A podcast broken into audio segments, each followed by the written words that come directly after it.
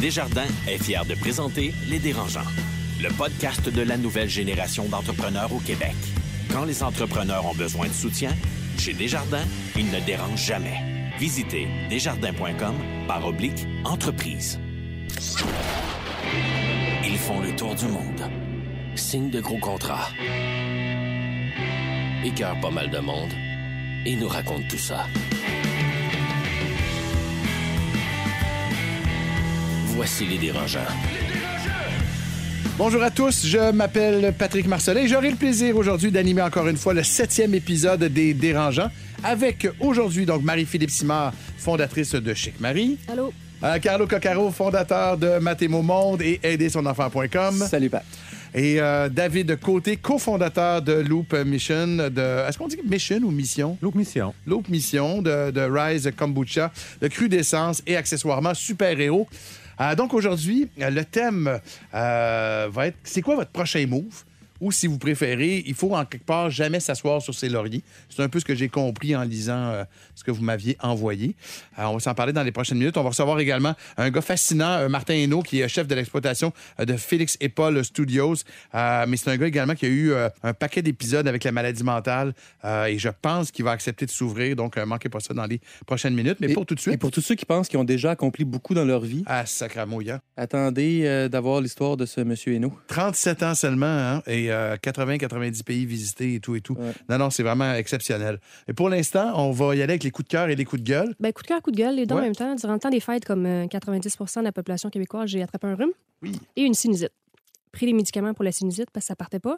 Et j'ai fait une réaction allergique aux médicaments. Moi, je le savais pas. J'ai jamais fait ça. Fait que je me suis réveillée un matin, j'étais rouge au complet. Tu sais, là, il faut que tu ailles à l'urgence. Ça te tente pas. Fait que je me prépare mes affaires. tu sais, Je me prépare mes films, puis je me dis, je vais passer là 20 heures, puis j'ai une couverte, puis j'ai des chips, etc. Il y a du monde qui va au salon de bronzage pour être rouge au complet. Ouais, mais c'était pas tout à fait le même feeling. là, j'arrive à l'urgence, le gars me voit à la salle de triage, puis là, il me saute dessus, puis il se met 10 sous moi. Ah ouais. Parce que là, à cause que j'avais trop gonflé, j'étais obstruée à 75% Fait que je pouvais plus respirer. Fait que j'avais été arrivée euh, deux heures plus tard, là, vous auriez perdu euh, 50% de l'effectif féminin des dérangeants. oui. là. Fait que là, je suis restée là toute la nuit, puis ils m'ont supervisé, puis euh, ils ont tout regardé ça. Puis le lendemain, j'étais supposée de prendre des pilules. Il fallait que je prenais du Benadryl, j'étais gelée un peu, puis euh, etc. Quand tu prends plein de pilules, j'étais encore un petit peu, euh, un petit peu comme ça. Puis la réflexion que j'ai eue dans les derniers jours, c'est que ça me faisait chier d'être malade. Parce que j'avais pas le temps. Comme je suis loadée. Parce que, tu sais, les entrepreneurs, des fois, on n'a pas le temps d'aller voir nos On amis ou notre temps, famille. hein? Puis on n'a pas le temps d'être malade, puis on est en crise parce qu'on est malade. Mais des fois, je pense qu'il faut que le corps, on l'écoute parce qu'il va t'en envoyer des messages. Fait que soit tu t'assis ou il va t'asseoir. Et au bout du compte, moi, je suis convaincu que si tu te donnes le temps d'être malade, tu vas réaliser que, hein, tabarouette, il n'y a peut-être pas eu tant que ça de répercussions, sinon Ouais. positives. Je pense que c'est mieux de prendre un 3-4 jours, tu fais rien, oui.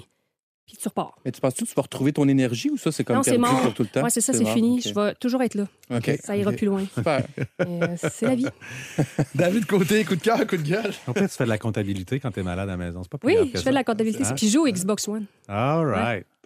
Oui, salut tout le monde. Moi, mon- j'ai un coup de Bonjour, cœur. David. Allô. j'ai un coup de cœur, un coup de gueule. J'ai les deux mélangés ensemble. En fait, mon coup de gueule est pour le roi d'Espagne. Puis mon coup de cœur est pour le roi d'Espagne aussi. Oh, il C'est pas- s'appelle C'est un comment? concept. Je sais même pas son nom. Ah, bon. Mais en fait, ce qui se passe, c'est que ça fait des années que ma copine est en amour avec les animaux. Puis, en Espagne, ils ont, ils ont la chasse. On appelle ça des galgueros. C'est des hommes qui font du gambling. C'est comme aller au casino, mais à la place, ils élèvent des chiens pour chasser le lapin dans un champ. Puis celui qui, qui tue le lapin puis qui le ramène, le gars, il gagne l'argent des autres. Mais c'est beaucoup d'argent. C'est une tradition historique depuis toujours, ce qui fait que c'est légal là-bas, mais c'est une grande cruauté animale.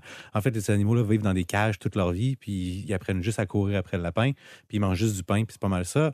Puis ils en tuent 50 000 par année. Ils en tuent Hey. beaucoup. Puis, ben, en- nous, on en, a, on en a adopté un parce qu'il y a une espèce d'agence qui aide à les, les- les- les adopter, etc.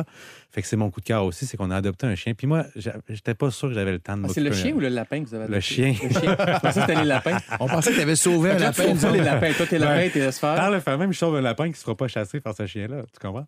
Mais Ouais. en gros, j'ai reçu un chien. Puis c'est un chien traumatisé. Là, tu sais, il l'a pas eu facile. Mais il quand tu dis tu l'as reçu comme ils l'ont chippé Ils l'ont d'Espagne, chippé d'Espagne. C'est le roi l'a- Philippe VI lui-même qui l'a. Exactement. C'est ça son nom, il l'a c'est quoi, c'est Post Canada?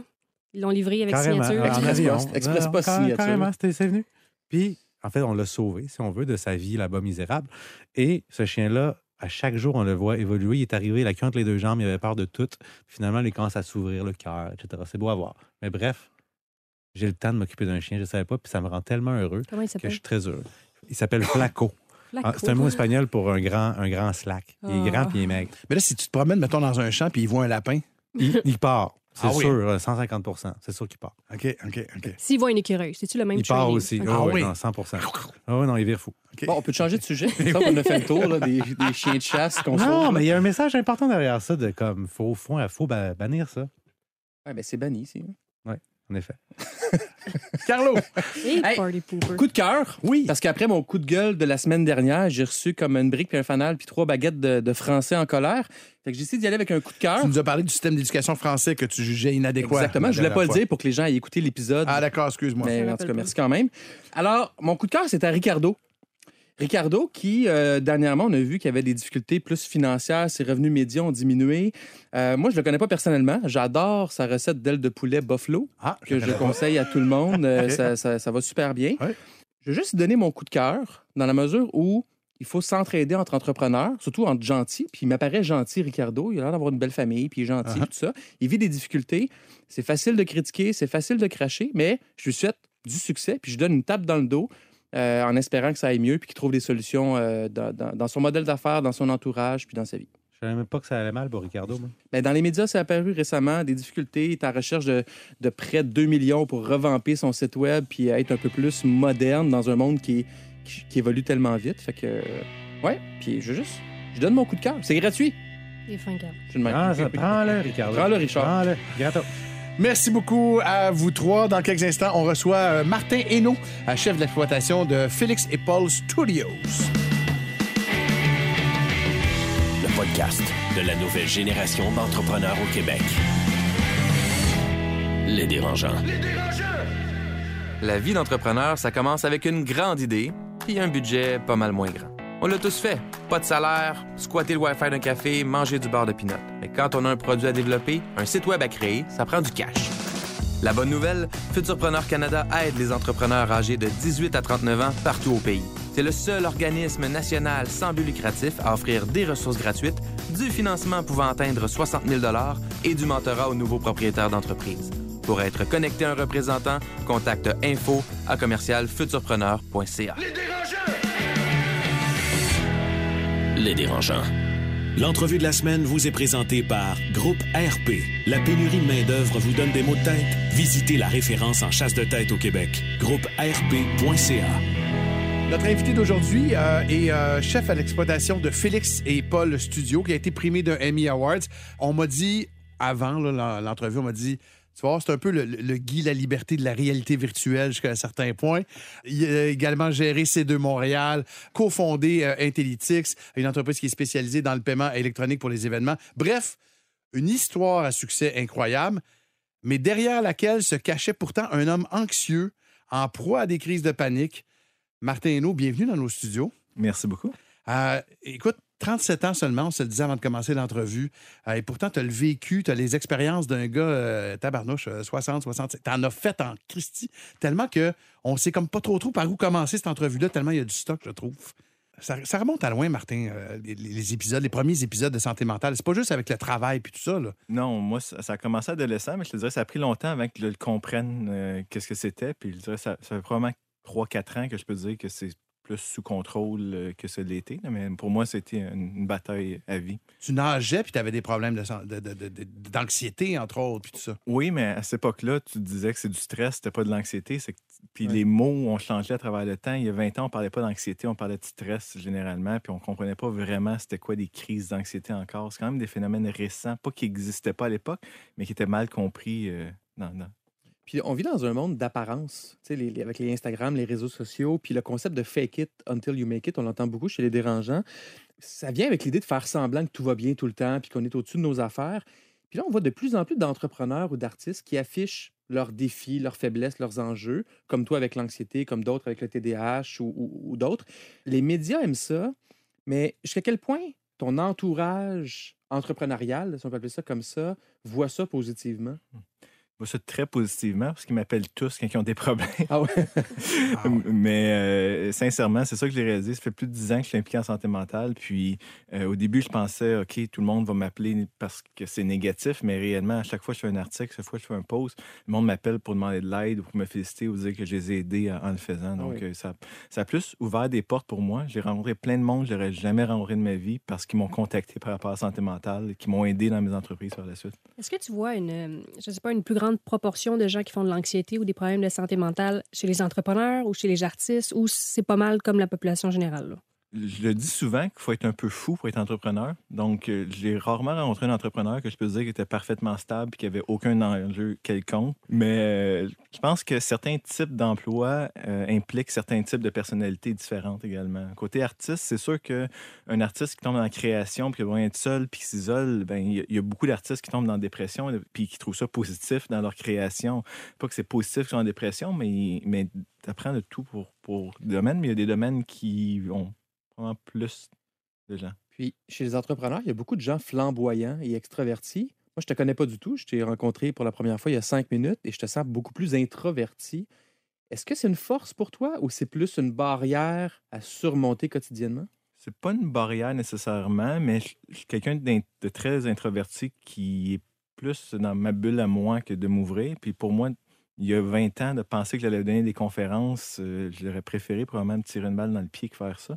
Euh, ça m'intéressait pas, puis j'avais peur de tout ça. C'est que c'est sûr que c'est un parcours pour m'y amener. Maintenant, Ouais. j'aime ça. C'est plus une question que ça m'empêche, mais, mais non, je suis pas quelqu'un qui a été extraverti, puis ça m'a jamais arrêté à quoi que ce soit. Ça m'a aidé. On est en 2020, donc effectivement, je pense que les gens sont de plus en plus ouverts à, à ça, à la, à la maladie mentale. On en parle beaucoup. Il reste que quand tu travailles chez euh, Ticket Pro il y a plusieurs années, tu as des centaines d'employés euh, en dessous de toi, tu es dans la mi-vingtaine, et pourtant, tu arrives chez toi, puis tu as des crises à ce moment-là.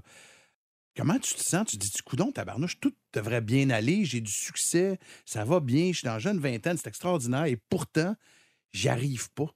À ce moment-là, je comprenais même pas c'était quoi les crises de panique. Euh, J'avais été à l'hôpital trois fois à cause de crises de panique. Euh, J'ai fait tous les tests possibles. Ils m'ont dit que tout allait bien, c'est que j'avais rien. Donc, je retournais chez nous à pas comprendre. C'est que je, je- Puis on t'a pas dit c'est Ben peut-être oui. des crises de panique. Il n'y avait pas ce, ce symptôme-là qui était. euh, C'est quoi, qui c'est était quoi les symptômes, justement, pour les entrepreneurs, peut-être qu'ils vivent? Là? chaque personne le vit un peu différemment, mais les symptômes sont souvent l'impression de mourir, euh, le fait que tu as l'impression que tu es en train de mourir, tu as des douleurs dans le bras gauche comme une crise cardiaque. Ah Euh, ouais, moi, carrément. je perds la vue à un moment donné, euh, même si je perds pas physiquement la vue, mais dans ma tête, je vois plus rien. Euh, J'ai des palpitations cardiaques très, très, très intenses. Je me mets à shaker. euh, et, Fait que c'est- souvent, on pense que c'est dans la tête, mais c'est vraiment physique que ça se passe. C'est physique, pas Mais est-ce que tu pourrais mourir de ça comme une crise cardiaque? Non. je Non, que- non, il n'y a pas vraiment de, de- de risque, mais tu peux en mourir, par exemple, si tu en une en conduisant, puis tu sais pas comment les gérer, et que tu continues à conduire, puis que tu perds la vue, ben, Mais tu perds pas vraiment la vue, mais mais, tu perds- ça. Tu t'investis euh, avec Revivre pour aider les gens avec la santé mentale. Est-ce que pour toi, de, de donner puis d'aider les gens comme ça, c'est une façon de t'aider toi-même, c'est une façon? Est-ce que tu le vois comme un peu ton médicament d'aider les autres? Ça m'aide beaucoup. Je l'avais pas réalisé au début que ça allait m'aider autant, je dirais que plus que j'en parle, plus plus j'ai fait d'apparitions publiques sur le cas, plus que oui, ça m'a aidé à me comprendre, puis surtout échanger avec les gens puis comprendre. Pour moi, le jour que j'ai compris que pas mal tous les entrepreneurs de- à succès à qui que je me disais, waouh, un jour, je serais peut-être à leur niveau, ont tous souffert de différents niveaux de santé mentale, je me sentais moins seul du jour au lendemain. Je t'écoute puis je sens un peu un kamikaze. C'est-à-dire que tu avais des, ce problème-là avant même de commencer à être entrepreneur. Tu as commencé ta première entreprise à 16 ans, je pense, puis, puis tu dis que tu introverti aussi. Un- Quelqu'un d'introverti qui a une fragilité émotionnelle, qui commence une entreprise à 16 ans, c'est un peu kamikaze, non? Très kamikaze. C'est honnêtement, c'est un peu une dualité que j'ai toujours eue, euh, et certainement plus dans la vingtaine, dans lequel que, quand j'allais pas bien, je m'enfonçais dans le travail à pu finir, puis c'était une façon pour moi de m'isoler du monde et, et de juste essayer de livrer le plus possible. Euh, sincèrement, euh, beaucoup de ce que j'ai accompli avant 30-35 ans, j'aurais pas dû pour le bien-être de ma santé mentale ouais. l'accompagner. Ah. Parce Euh, que ton moteur, tu- dans la recherche, ça disait beaucoup, c'est l'adrénaline. Oui. Tu étais addict à l'adrénaline, quitte à mettre ton corps en danger, quitte à mettre ton esprit en danger. Ma question est plus euh, constructive, positive. Avec ce que tu sais aujourd'hui, comment garder, tu sais, pour les, les entrepreneurs qui sont aussi addictés à l'adrénaline, comment garder ce moteur-là, mais sans nuire à sa famille, sans nuire à notre entourage? Tu dirais quoi? L'adrénaline peut être positive, elle l'est moins quand que ça devient une drogue que tu es accro. Je suis accro à l'adrénaline. Si vous mettez sur l'adrénaline, j'en veux plus immédiatement, puis je veux pas me lâcher de l'adrénaline. Mais je dirais, le conseil, c'est d'apprendre à se connaître, puis de voir c'est quoi ses priorités dans la vie, puis de déterminer si c'est correct de dire, écoute, une semaine, je vais travailler 80 heures, je vais le dire à ma famille, à mon entourage, mais la semaine d'après, je vais être plus à la maison, puis je vais essayer de passer au-dessus. Euh, c'est pas nécessairement négatif parce que beaucoup de recherches récentes démontrent qu'un entrepreneur, dans les, dans- quand ils font des, des coupures du cerveau euh, après la mort d'entrepreneur, ils voient que où que l'adrénaline passe dans le cerveau, c'est brûlé, c'est qu'ils sentent moins, c'est qu'ils en ont besoin de toujours plus. Euh, c'est là que ça devient négatif. C'est comme une drogue quand tu en veux plus, Qui a plus, moins plus, de, plus. de moins en moins d'effets puis qui Tout à brûle. fait. Martin, nous, euh, tu l'as dit tout à l'heure, tu es introverti, tu es quelqu'un, je pense, d'assez, je, je veux dire, gêné peut-être un peu. Je ne sais pas si c'est la bonne expression. Euh, en tout cas, introverti à, à tout le moins, ça c'est clair. Euh, or, tu as œuvré, entre autres, à C2 Montréal beaucoup. Oui. Euh, là, tu travailles, entre autres, pour Félix et Paul Studio, donc en réalité virtuelle. Je suppose que tu as affaire à Los Angeles. Tu sais, dans- bon, il y a bien du schmoozing dans ces affaires-là. Il y a bien du hey, bonjour, puis ça passe à jase. Or, je te vois, je, je te connais depuis 10 minutes. Là. Je t'imagine assez difficilement dans ces contextes-là. Je le fais, je l'ai toujours assez bien fait parce que justement, quand je suis dans ces contextes-là, j'ai une idée en tête claire. Je le fais pas pour schmouser, je le fais dans des buts d'affaires concrets. C'est que je sais pourquoi j'y vais, je sais à qui je veux parler, je sais comment les accrocher, puis je m'en vais après. Donc, je suis pas dans le mindset de dire que je vais rester jusqu'à 4 heures du matin. Sincèrement, dans le milieu du spectacle, ça m'a beaucoup aidé dans les années que je travaillais sur des festivals comme Coachella, Bonnaroo, Lollapalooza et autres. Le fait que je ne faisais pas le party, que je disais à mes employés, personne ne boit pendant qu'on est sur des mandats et personne ne fait le party pendant qu'on est sur des mandats, on devenait les seules équipes sur les sites de festivals qui étaient 100 là. Qui étaient puis capables de- On était capable de livrer et de pousser.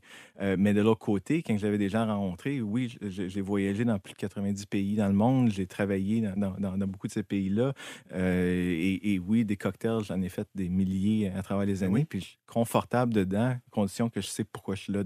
Si je suis dans un cocktail juste pour être dans un cocktail, non, je vais disparaître euh, assez rapidement. Tu sais, tout à l'heure, je faisais la comparaison avec le Guy la Liberté de la réalité virtuelle, mais Guy la Liberté, c'est aussi euh, autre chose. C'est la flamboyance, c'est, Mm. c'est, c'est les parties, c'est, c'est bon. euh, c'est pas toi, ça. C'est l'espace. C'est- Oui, c'est l'espace On, on est dans l'espace en fait en ce moment. On filme un documentaire dans la Station spatiale internationale actuellement. Ah oui. On fait le plus long projet de l'histoire dans l'espace, le projet média de l'histoire dans l'espace euh, en ce moment. Mais, euh, mais non, pour moi, Merci d'être là avec nous aujourd'hui. Merci d'être Merci d'être ouais. descendu. En fait, c'est un, c'est un hologramme. C'est pas vraiment lui. mais, mais je crois pas à l'image que l'entrepreneur doit être flamboyant, doit vouloir faire le party. Je trouve que c'est toxique. Puis même l'image du super-héros entrepreneur, je trouve que c'est toxique. Puis c'est de quoi qu'on doit sortir de comme société. Il y a moyen de passer une compagnie, oui, en faisant des heures de fou, mais en s'ajoutant pas tout le stress d'être un super-héros pour tout son Et entourage. toutes les Et responsabilités. toutes les qui viennent responsabilités euh, qui viennent avec. Qu'est-ce qui te drive aujourd'hui en 2020? C'est quoi qui t'allume, là, puis ta passion? c'est ta mission personnelle. là? C'est certainement changer les mentalités en santé mentale. Cette année, je vais mettre beaucoup, beaucoup d'énergie pour changer la notion d'être entrepreneur et la relation avec la santé mentale de tout ça. Comment tu peux être humain en étant entrepreneur? Je vais aussi changer la relation avec l'argent qu'on a parce que en tant que pas juste entrepreneur, n'importe quel exécutif d'affaires, on a peur de s'ouvrir comme humain parce que les banques, les investisseurs et autres vont nous nuire si on est honnête envers Ouais, nous-mêmes. dès qu'on montre des Mhm. faiblesses, on dirait qu'ils rentrent là-dedans. là. Exactement. Il y a minimum 30 de la population qui souffre de santé mentale en ce moment. Puis quand tu calcules tous les différents troubles, c'est beaucoup plus haut de ça. Donc, si tu regardes dans une entreprise qui a 100 personnes, il y en a 30 potentiellement qui souffrent euh, ou qui vont souffrir dans les prochaines années.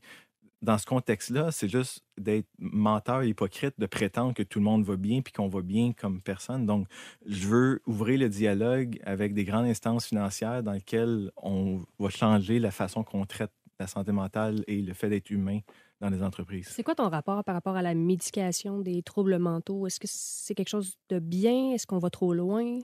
C'est une grosse question qui peut être répondue de différentes façons. Euh, la médicamentation est nécessaire dans bien des cas, elle ne l'est pas dans d'autres. Euh, le fait est qu'en santé mentale, si tu casses un bras, tu, tu fais un, un rayon X, puis il dit c'est un bras cassé, euh, on va te faire un plâtre. Tu souffres de dépression, tu vas voir un médecin qui n'est pas nécessairement formé là-dedans, qui va essayer de te trouver un spot pour aller voir quelqu'un qui connaît ça, mais même là, même si tu le meilleur psychiatre au Québec, C'est invisible. c'est invisible. Il va te poser des questions. Si tu mens dans tes réponses, il peut pas le vraiment le savoir. Il le sait par expérience. C'est que euh, ça fait en sorte que c'est dur de bien médicamenter euh, les gens. Qu'est-ce que Étienne Crevier fait avec Biogénique est extraordinaire, justement, parce que ça permet de voir au moins quel médicament fonctionne pour la personne. Mais, mais c'est pas une réponse facile parce que chaque personne a des besoins différents. As-tu l'impression que de t'être ouvert comme ça, tu le disais tout à l'heure, avec les l'institution financière notamment, ils attendent que ça des fois pour, pour vous rentrer dedans. As-tu l'impression que ça a joué parfois contre toi au niveau affaires? Rarement. C'est arrivé quelques fois, puis généralement, ça s'est retourné comme un, un avantage pour moi euh, par la suite.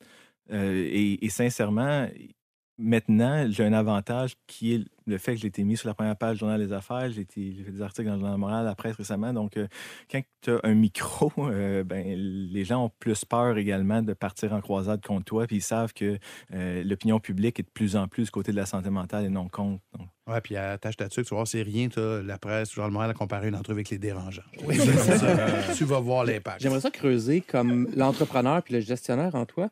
Tu as œuvré dans beaucoup d'industries qui amenaient des dérangements, entre autres avec le, RFID de tes entreprises. C2 Montréal, c'est comment dealer, comment gérer le changement qui est perpétuel.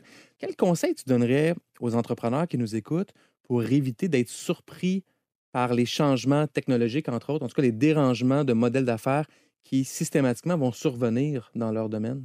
C'est justement, on sait tous que ça va être systématique, que ça va survenir. C'est que c'est de jamais considérer que quelque chose qu'on a en ce moment va être encore là dans un an, deux ans, trois ans.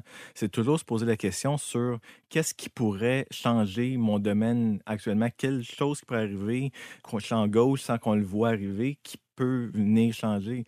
Il y a aussi la question de ne pas être trop vite dans ces changements-là. Quand j'ai parti à euh, en, en 2009-2010, quand on arrivait sur des festivals comme Coachella, il n'y avait même pas de Wi-Fi ou de réseau qui permettait de connecter les différents points. Qu'il a fallu qu'on développe la technologie pour connecter ces grands festivals-là ensemble, en plus de la technologie de contrôle d'accès, en plus de paiement. Euh, on était honnêtement 7-8 ans trop tôt dans le marché. Ah ouais. Euh, on, a, on, on a réussi à ramasser tous les festivals. On était les premiers au monde à faire ça à grande échelle.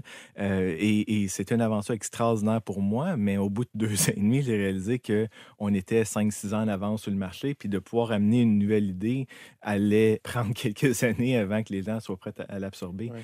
Donc, c'est aussi d'être capable de pas trop sauter en avant en pensant d'aller trop vite, mais aussi de voir que quand on fait la même affaire depuis plus qu'un an, mais il y a probablement quelque chose à changer. dans ton entreprise actuellement, est-ce que tu le fais systématiquement comme un genre de, de groupe de discussion à l'interne avec tes seniors ou tu le fais toi-même? Comment tu concrètement est-ce que tu gères les bouleversements dans ton industrie? Parce que la réalité virtuelle, ça commence, puis des bouleversements, vous allez en connaître. Là. On connaît un bouleversement par jour à peu près. Euh, on, puis on sait jamais qu'est-ce qui va arriver.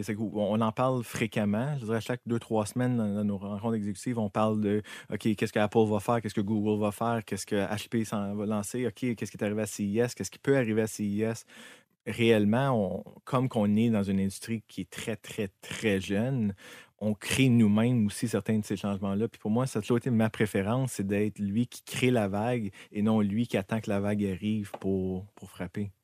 Je, reviens à Intellytics. tu as, évoqué Coachella tout à l'heure, bon, le et tout ça. C'est quoi les, réactions de ces, dirigeants-là quand le Québécois arrive en disant Hey, j'ai j'ai un produit à vous montrer? euh, on te prend-tu au sérieux? euh? C'était intéressant parce que le premier festival qu'on a fait, c'était le Festival d'été de Québec euh, en 2010. Puis euh, c'était un prototype qu'on a fait parce que le- la grosseur du festival cette année-là avec euh, Black Eyed Peas, Iron Maiden, Rammstein, euh, Arcade Fire, Billy Talon, euh, c'était tous des gros noms. Et c'était une première fois à ce niveau-là qu'on amenait la technologie euh, aussi complète. Puis Parle-nous, excuse-moi, juste pour situer les gens, la technologie en question, qu'est-ce que c'est? donc, la technologie en question, c'était, euh, au lieu d'av- d'avoir des barres sur des billets, d'avoir des puces RFID euh, dans les bracelets qui faisaient en sorte que euh, on pouvait accélérer grandement le temps que ça prenait pour les gens à rentrer en événement, puis éventuellement de pouvoir payer, faire des activations aux médias sociaux. À cette époque-là, les cellulaires marchaient jamais en événement. Ça marche toujours pas très bien, mais euh, c'est qu'on on permettait de faire des posts sur Facebook en- ou sur, sur Twitter à travers son bracelet, sur des bornes et tout. Et suite au Festival de Québec, euh, une relation euh, de, de- de mon ancien partenaire d'affaires, cofondateur d'Intellytics, euh, demandé comment ça a été. Puis le email de réponse qu'on a envoyé s'est ramassé des mains du producteur de Coachella, euh, qui nous dit Peux-tu venir à LA présenter ça? C'est que j'ai pris l'avion pour LA pour une compagnie qui n'avait pas encore de nom à ce moment-là pour, euh, pour présenter l'idée qu'on avait. Puis il a dit ben, J'aimerais ça revenir à Montréal puis voir plus parce que j'avais amené des mini-versions de nos, nos, nos gates de contrôle d'accès. Puis il disait J'aimerais vraiment voir le tout. Puis finalement, il est venu à Montréal avec des représentants de Bonnaroo, Lollapalooza, puis Austin City Limit, qui sont les quatre plus gros festivals aux États-Unis. Et à force de discussion, euh, on a signé les quatre à la première année réelle d'opération. euh, donc, euh, ça- Avant que vous ayez un nom. Non, on avait un nom à ce moment-là. on avait un nom. En fait, on Vous était. fait dans l'avion en revenant. On, on est- on avait fait une démo. À l'époque, j'étais partie de l'équipe qui produisait Bodies et Titanic, qui était au, qui est le musée Grévin au Centre Eaton. Et euh, on était entre des expositions à ce moment-là. C'est que j'ai mis des grandes bannières Intellitex à grandeur du Centre Eaton pour la visite pendant trois heures, puis qu'on a enlevé en sortant, en prétendant que c'était. C'est la police qui les a enlevés. Qu'est-ce qui a été l'élément marquant pour eux? Le prix, la technologie? Hon- hon- Honnêtement, l'élément marquant, euh, c'était que d'autres compagnies parlaient de faire cette technologie-là. On était les seuls qui l'avaient fait Qui à la l'avait testé? qui l'avait testé avec 150 000 personnes. Mais en plus, notre compréhension de la production d'événements, euh, on n'était pas une compagnie de technologie. C'est toujours été un peu ma spécialité, c'est de comprendre autant l'opération que la technologie. Ce qui fait en sorte que quand ils m'ont demandé euh, qu'est-ce que tu fais, OK, il y a des systèmes de backup pour tout, euh, tout est redondant et tout, mais mettons qu'il y a un truck qui rentre dans une clôture, ça pogne en feu, euh, ça coupe l'électricité sur le site au complet, les génératrices explosent parce que le truck a frappé la ligne de gaz. Qu'est-ce qui arrive? Puis j'ai répondu, ben, on va faire semblant de scanner. Puis ils m'ont dit, ben, c'est- OK, c'est comme un système de cette complexité-là, de ce prix-là, que tu vas faire semblant. Je dis, ben, si tu as 50 000 personnes en file devant toi qui ont tout accès à Internet, si tu commences à dire eh, les, les gates de Coachella ou de Bonnaroo ne fonctionnent plus, ils vont tous texter leurs amis, puis vous allez perdre contrôle du site. Si on fait semblant, de dire bip, bip quand quelqu'un rentre, ben personne ne va s'en apercevoir, Genre ça va quelqu'un qui fait continuer. le bruit. Wow. Mais ils ont compris l'intelligence d'affaires puis d'opération pour dire qu'il ne va pas faire chier notre spectacle si nous, on fait une erreur parce qu'il va être capable de comprendre. Parce qu'il comprend c'est quoi Ouais. la réalité du show. Que, c'est que C'est c'est... là qu'on revient à l'honnêteté. euh, C'est- ça Martin, nous, j'ai envie de boucler la boucle. Euh, Je, je regarde le temps passer. Je sais que. euh, Bon, évidemment, tu as parlé beaucoup de tes, de tes problèmes euh, euh, mentaux. Je sais que ça, ça- ça- ça a continué encore, ces deux, euh, Melbourne, etc. Ça ne s'est pas arrêté, malgré le fait que tu en prennes conscience. Est-ce que tu as le feeling que ça va faire partie de ta vie pour la vie? Tout à fait. Ouais. Puis, puis j'ai grandi énormément comme personne grâce à ça. Ça m'a appris énormément sur moi-même, sur les gens autour de moi, qui m'a permis de faire des choses que je n'aurais jamais eu le gosse de faire avant. Donc, je ne regrette pas. Euh, je ne dis pas que c'est un cadeau. là. Je, veux dire, je préférais pas avoir à dealer avec ça. Mais en même temps, ça m'amène tellement que je ne le regrette pas. Tu non plus. l'acceptes, ce qui va se passer encore et encore et encore. Tout à fait. Merci beaucoup. Merci d'être venu Merci, comme Martin. ça Merci avec vous. vous autres. Merci, Martin Hainaut, euh, donc euh, chef de l'exploitation de Félix et Paul Studios. Le podcast de la nouvelle génération d'entrepreneurs au Québec. Les dérangeants. Tu gères une PME qui grandit? Tu croules sous les nouveaux projets? Mais tu sais bien que pour livrer, ça te prendrait des candidats qualifiés. Ça court pas les rues, hein?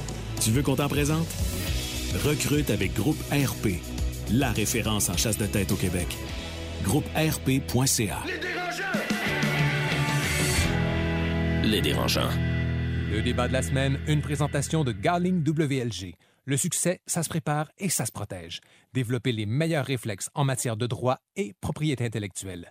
Visitez garlingwlg.com. De retour avec euh, les dérangeants et avant de, de passer au débat, la question dérangeante, chers amis, à ce jour, quel est le plus grand sacrifice que vous avez fait pour votre business?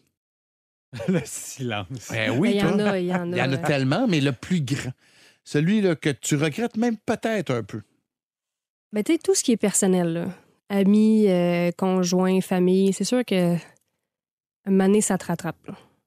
C'est sûr. C'est un choix. Tu peux pas. T'as 24 heures une journée. Tu peux pas tout faire ce que tu veux tout le temps. Fait que- Fait que toi, t'as sacrifié tes amis, pas toutes, là. suis encore une vie sociale, je vous rassure. Mais, euh, Malgré sa baisse d'énergie, elle a réussi à conserver les quelques amis qui lui restaient. mais c'est sûr qu'il y en a qui ont, qui ont pris le bord. Là. OK, OK, OK. David? Hein, C'est rare que je sais pas quoi répondre. Je- ça, ça me rend vraiment heureux ta question. On dirait que je sacrifie pas grand-chose. Ah ouais, toi, de toute façon, Eh, t'as pas d'amis. Ben, tu sais, moi, j'ai pas, en fait, j'ai pas, j'ai rien dans la vie, fait que j'ai rien eu à sacrifier carrément. Non, mais étrangement, c'est drôle, je sens pas que, que j'ai sacrifié grand-chose. À, à part mon sommeil un petit peu, là, Ouais. je, pense, je pense que c'est ça.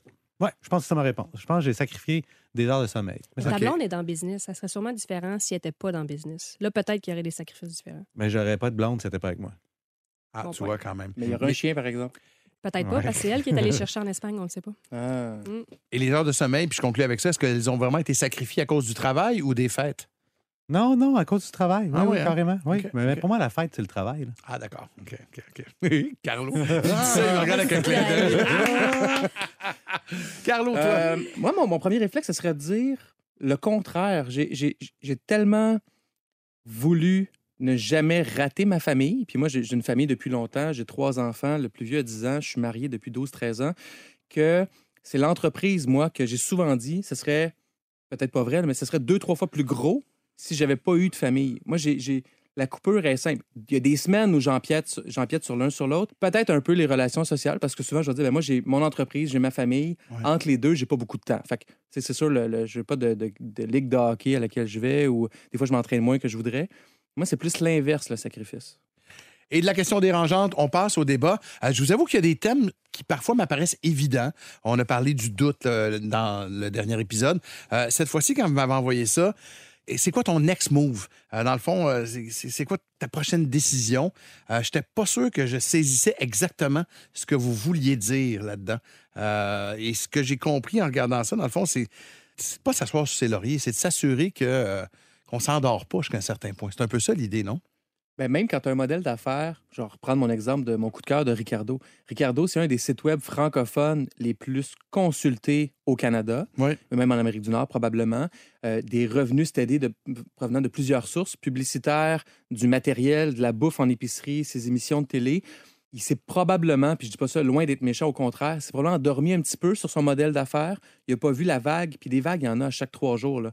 Il n'a pas saisi la bonne vague ce modèle d'affaires-là évolue bien.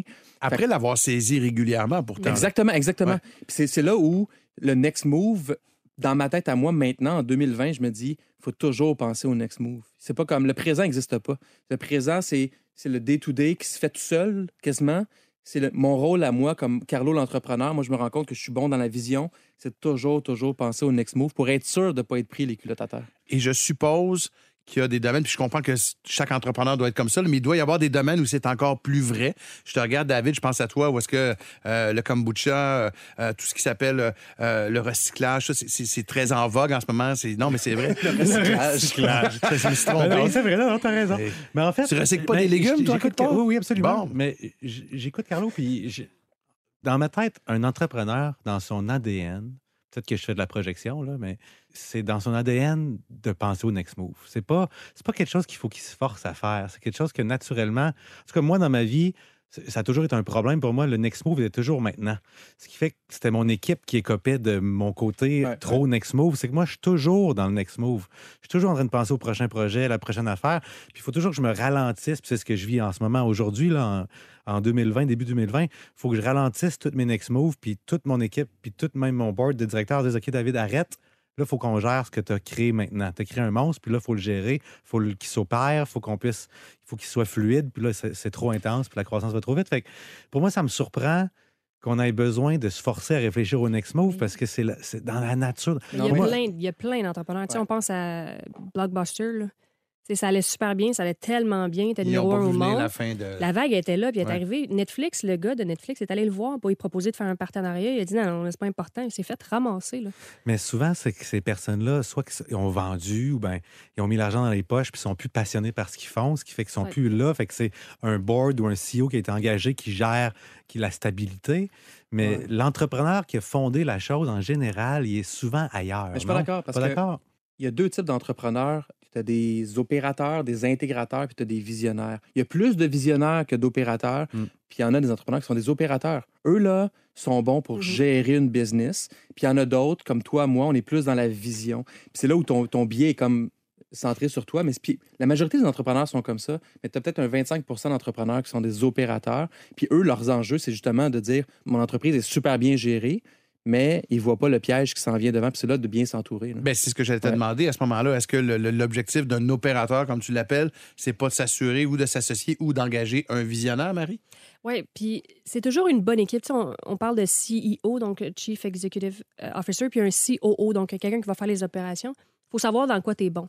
Moi, je suis pas bonne dans les opérations. Je suis capable de le faire, puis ça va être très bien fait, mais j'aime pas ça, ça m'emmerde. Mm. Fait que c'est pour ça que je vais chercher quelqu'un qui est là-dedans. Puis on parle de next move. Moi, ce que je trouve intéressant de ce sujet-là aussi, c'est de dire, OK, tu as ta business, ça va bien, tu as une belle croissance, mais qu'est-ce que tu fais après? Est-ce que tu lances un nouveau produit? Est-ce que tu lances un nouveau marché? Est-ce que tu vas en Europe? Est-ce que tu vas aux États-Unis? Est-ce que tu restes au Québec, mais tu pars d'autres choses ici? Tu sais, c'est Ouais. toutes des questions que les entrepreneurs se posent.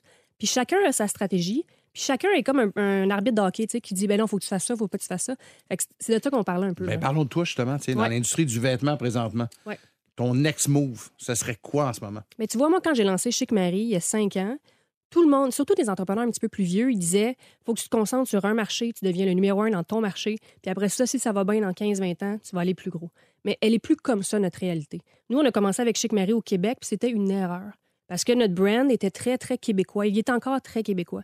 Euh, nos articles de journaux sont québécois. Tout ce qui est associé à Chic Marie est québécois.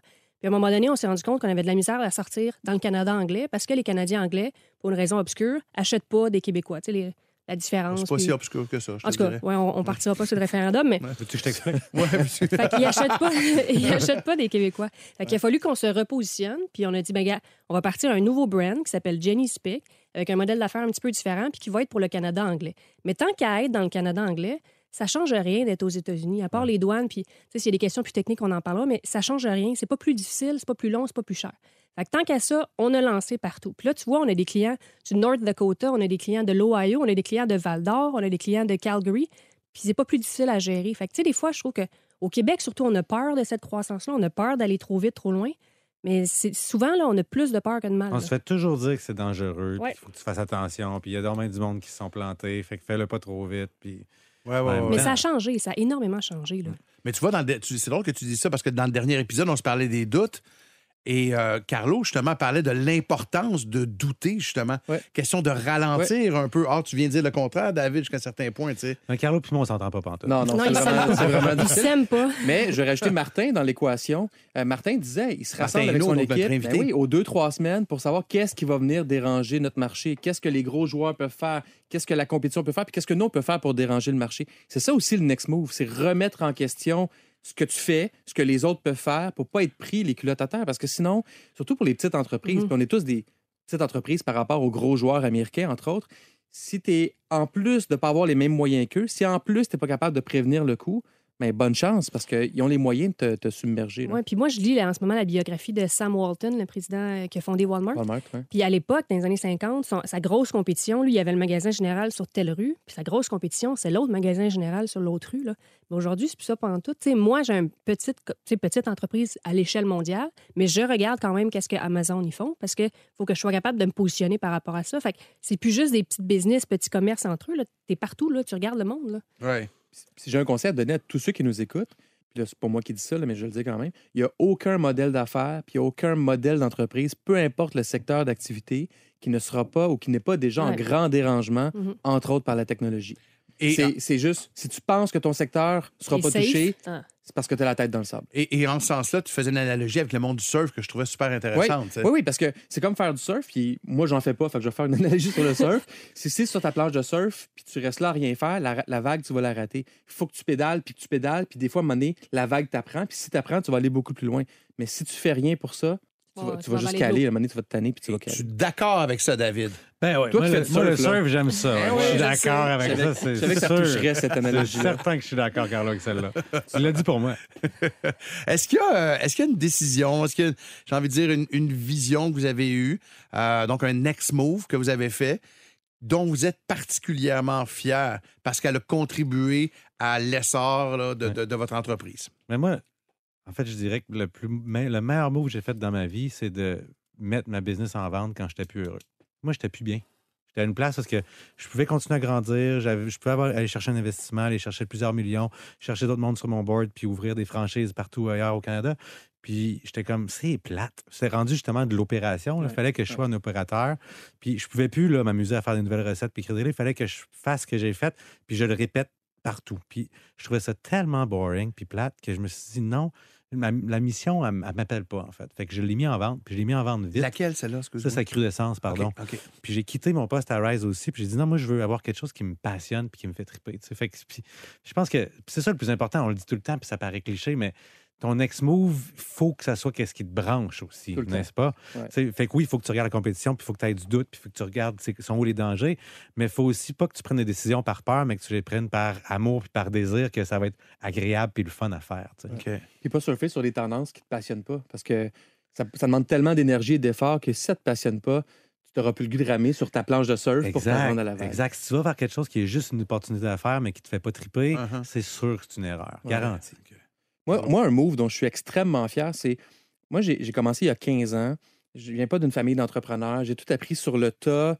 Tu sais, souvent, je pense que mes gars à moi, là, mon plus vieux a 10 ans, puis un, un acumène d'entrepreneurs aussi élevé que moi à 20 ans, là, je ou même moi à 30 ans, tellement ils apprennent par osmose. Moi, j'ai pas vécu ça. Fait que j'ai beaucoup appris sur le tas. Puis j'ai jamais été à l'aise d'avoir des actionnaires ou des investisseurs. Je voulais le faire à ma façon. Fait que ça a été beaucoup plus long. Et on, était beaucoup distributeurs. Donc, on distribuait des solutions d'ailleurs. Et là, depuis un an et demi, on est passé de distributeur à concepteur, toujours en restant 100% en contrôle de l'entreprise, sans investisseurs externes. Fait que sans investisseurs, ça vient avec des, des défis parce que tu n'as pas les moyens de la croissance extrême. Mais en même temps, ce parcours-là m'amène à maintenant être concepteur. Puis quand tu es concepteur, ben là, tu es en contrôle de ta destinée. Puis le mantra chez, chez Mathémo Monde, c'est beaucoup ça, c'est à partir de maintenant, tout ce qu'on fait, c'est toujours pour être en contrôle de notre destinée et non ne plus être, en guillemets, dépendant de solutions conçues par d'autres, pour lesquelles on est très, très bon partenaire, Mhm, mhm. mais on a- ça vient avec plein de frustrations, puis les marges, puis tout ça. Fait en étant en contrôle, puis ça, pour moi, c'est un- une immense victoire qui n'est pas acquise encore, qui est toujours un work in progress, qui va toujours l'être, évidemment, mais qui, qui est un next move que j'ai entrepris il y a plusieurs années déjà, qui se concrétise depuis un an et demi, puis qui va mener, à mon avis, à la croissance x10 de tout ce OK, qu'on fait. Je trouve ça intéressant parce qu'on se parle de décision, de next move depuis tout à l'heure. On se parle aussi beaucoup de passion. Puis pendant que tu parlais, je, je réfléchissais en même Clairement, temps. tu m'écoutais pas, mais oui, c'est ça. oui, mais moi, moi, moi, je suis capable de faire deux choses à la Ah fois. Carlo. Mais, euh, Moi, je non, non, jamais, par contre. mais, non, mais je constatais que, tu sais, toi, c'est l'éducation. Puis c'est vrai ce que Oui. vous dites. Je veux dire, euh, tu sais, de ton côté, c'est un peu la même chose. L'alimentation aussi. Je euh, peux le dire, le recyclage. le recyclage, le recyclage de vieux légumes. Euh, et, et Marie, les vêtements aussi. Donc, tu sais, c'est- c'est pas des hasards non plus ce que vous faites. Et c'est pas un hasard s'il y a du succès aussi. Tu sais, il y a de la passion dans, dans- dans ce que dans ce que vous faites et dans ce que vous êtes également. Bref, C'est intéressant ce que tu dis, Patrick. Ça fait plaisir.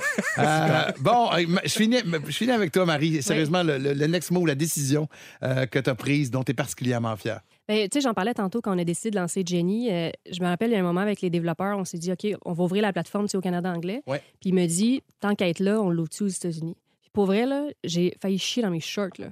Je me suis dit, tout le monde disait, c'est pas une bonne idée, tu connais pas le marché, ça va coûter cher.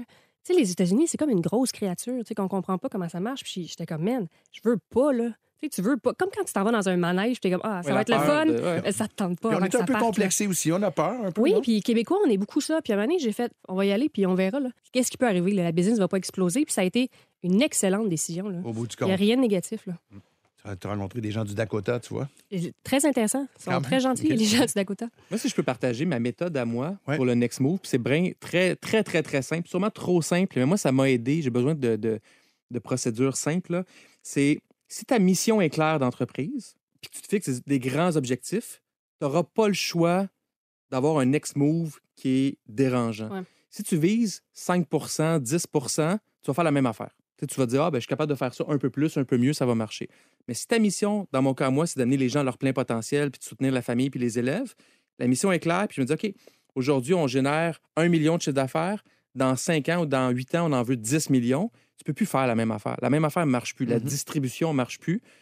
Qu'est-ce que tu vas faire? Puis c'est là que les idées qui valent 10 fois vont émerger. Mais si tu te fixes des petits objectifs, c'est des idées à petits objectifs que tu vas. C'est d'avoir de l'ambition jusqu'à un certain Oui. point aussi. C'est un moi, ça, je- l'idée. ouais. Puis je Ça fait peur que- au début, puis Ouais, c'est ça. rapidement, là, ça, ça éclate dans la tête. Puis OK. si t'es capable de le faire en groupe avec ton équipe entrepreneuriale ou même des gens de l'externe qui connaissent rien de ce que tu fais, mais qui t'amènent des idées qui n'ont pas rapport, mais ça va t'amener plus loin. Puis là, tu vas avoir des idées de next move qui ont du sens. Puis moi, là, personnellement, là, quand j'ai pas peur d'une idée, c'est que c'est pas assez. Tu moi, il faut, faut que j'aille peur. Quand j'ai un petit peu peur, je me dis, OK, là, ça va être un gros move. Là. Moi, quand ça sort de ma zone de confort, je me dis, OK, ça va être. là, on vient de passer à une autre étape.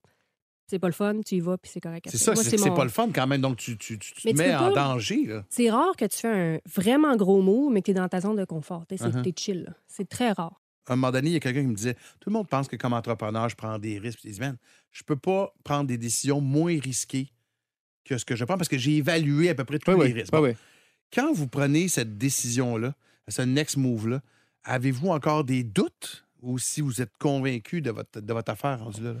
Ben, moi, je suis un peu naïf. Fait que moi, j'ai jamais de doute. Fait que moi, j'ai un problème mental pour ça. Là. Fait que Il je saute hein, puis j'y 30 vais. Ouais, non, un moi, ouais, je, fais, je fais partie du 30 On l'a Moi, je le savais tout de suite. Ça, c'est sûr.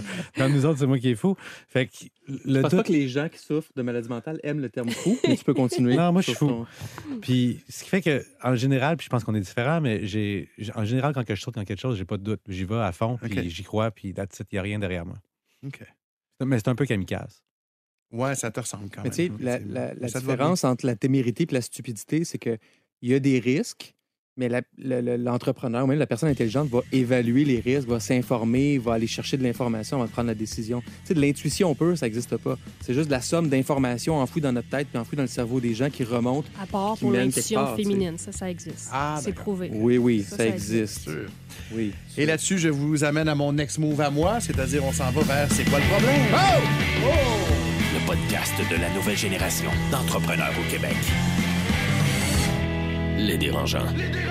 C'est quoi le problème? Une présentation de Desjardins Entreprises, fière d'encourager la coopération entre entrepreneurs partout au Québec. La question du public aujourd'hui nous vient de Noémie Foucault, euh, qui est conseillère principale en communication marketing chez Casacom. Carlo, est-ce que tu peux nous euh, lire ça? Absolument. Vous êtes prêts, tout le monde? Oui, monsieur. Mhm. Alors, Noémie veut savoir quelles sont vos tactiques pour attirer et retenir les meilleurs candidats au sein de vos entreprises? Pour moi, c'est évident. C'est la mission et les valeurs. Tu peux attirer n'importe qui de compétent si ta mission et tes valeurs sont claires puis que ça attire le monde. C'est ça, c'est tellement émotif que les gens sont prêts à accepter des salaires plus bas, sont prêts à accepter des fois un local à Laval et non downtown Montréal ou dans le Vieux-Port parce qu'ils ils croient à ce que tu veux faire. Puis après ça, il faut les vivre, ces valeurs-là, pour pas déchanter le monde. Là. Mais, mais pour moi, c'est le meilleur élément pour recruter. Après ça, évidemment, il faut que tu évalues les compétences, Ah on s'entend. Mais c'est- extrêmement fort. À ce point-là. Oui. Très d'accord avec Carlo, mais je me suis rendu compte au fil Ah, des on est années- d'accord? Oui, pour On la est première d'accord. fois, on est vraiment d'accord. Mais je me suis rendu compte dernièrement que le salaire, ça aide vraiment beaucoup. Puis pendant longtemps, puis surtout dans mes années à Crudescence, je n'avais pas le budget. Fait que- puis je disais toujours, on a tellement des belles valeurs qu'on attire vraiment du monde qui veut travailler pour nous pour pas cher. Puis c'était vrai, il y a plein de monde qui, qui avait une baisse de salaire pour venir chez nous. Mais maintenant, aujourd'hui, à Loup, quand que je regarde un peu, comme tu sais, je, veux- je veux un directeur d'usine, puis là, je me suis dit, OK, je vais, je vais payer un vrai salaire. J'ai vraiment pas la même affaire. Genre, j'ai vraiment un bon, une bonne directrice d'usine, pardon. Puis j'ai fait la même chose pour un électromécanicien. J'avais un électromécanicien que je payais pas très cher. Puis là, je me suis dit, OK, en fait, à toutes les fois que je, je me dis avec ma femme, Ah, ce salaire-là est vraiment trop élevé, on peut vraiment pas se le permettre, ça n'a pas de bon sens, on peut pas faire ça, puis qu'on le fait, on Ça est rapporte. vraiment content. Ouais, ouais. Genre, ça n'a pas de bon sens, comment on est satisfait, puis on n'en revient pas une personne, à quel point elle nous en donne, puis qu'on n'est pas, on n'est pas osé de la gérer, puis elle se gère tout seul. Fait que, fait que Mais ça, ça m'a pris du temps à l'accepter. Est-ce que votre mission et vos valeurs vous permettent malgré tout de mieux recruter peut-être que d'autres compétiteurs dans le même domaine? Puis maintenant, non, Non? je pensais que oui, en Ouais. fait. Puis oui, pour le marketing, tu sais, oui, pour les vidéos, pour les ventes web, pour ça, mais tu sais, on est une grosse machine d'opération, on a une usine, on, a, on est ouvert 7 jours sur 7, 24 sur 24 dans l'usine, fait que ça va prendre beaucoup d'humains. Puis c'est du monde que la mission, puis tout ça, c'est bien beau, mais le salaire est important quand Ouais, tu vas travailler en joue la nuit à 4 degrés. tu sais. Fait que on a décidé de, de lever la coche là-dessus, ce que j'avais jamais fait avant, puis ça a changé ma vie, vraiment. Hey, je trouve ça intéressant parce que c'est. euh, je me souviens qu'on a déjà eu cette, ce débat-là où on affirmait qu'effectivement, le salaire n'était peut-être pas si important que ça dans, dans l'idée d'attirer les gens et toi, tu arrives avec un avis contraire. Ouais, puis c'est David le hippie qui dit ça ici, là. C'est pas, euh, tu sais, c'est- c'est gros, là. C'est gros. Merci Tout le monde beaucoup à tout le ça dans monde. votre calendrier. Ouais. C'est gros. C'est quoi le problème? Une présentation de Desjardins Entreprises. T'aimerais demander conseil aux dérangeants? Envoie ta question sur lesdérangeants.com barre oblique 911. Les dérangeants. C'est déjà tout pour ce septième épisode des euh, Dérangeants. Merci pour votre honnêteté, vraiment, euh, Carlo, David, Marie. Merci beaucoup. Ça fait plaisir. Très, très. Ouais, va te soigner, toi? Allô? Un gros merci également à Martin Hainaut. On parle d'honnêteté et de générosité. Ouais. Dans son cas, euh, extrêmement important et euh, gentil de sa part. On se retrouve dans deux semaines, les amis. Oui, monsieur. Oui. Merci beaucoup, tout le À monde. bientôt. À la Bye. prochaine. Le podcast de la nouvelle génération d'entrepreneurs au Québec. Les dérangeants. Les dérangeants!